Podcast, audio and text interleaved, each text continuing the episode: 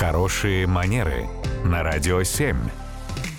Татьяна, доброе утро. Доброе утро. Доброе утро, Татьяна. Вопрос от слушницы Катерины. Э, Куда по этикету, спрашивает Катерина, за столом нужно деть использованный чайный пакетик? Я вот от себя, я знаю, что, не знаю, правда, хорошо это или плохо, вот это вот взять на чайную ложечку, его положить, обмотать и Конечно, выжать. да? самый сок чая так выжать вот, да, до да, да. последней Так капли. нормально делать или нет, скажите, для начала, а потом уж куда деть его?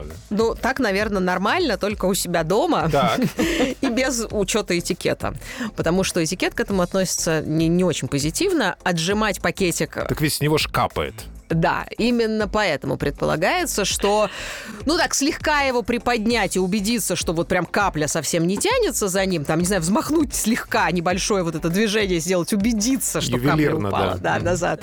А, можно, но в целом вот пытаться его отжимать, прям, причем делать это яростно достаточно, это не очень хорошая идея.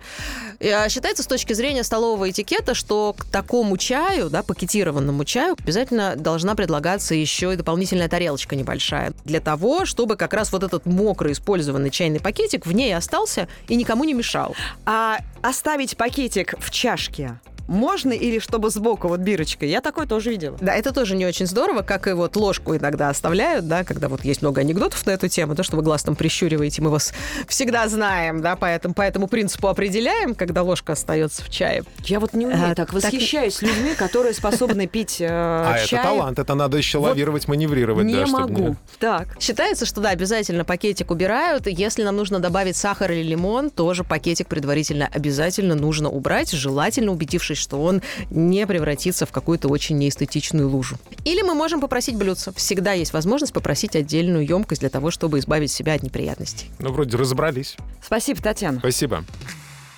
Радио 7.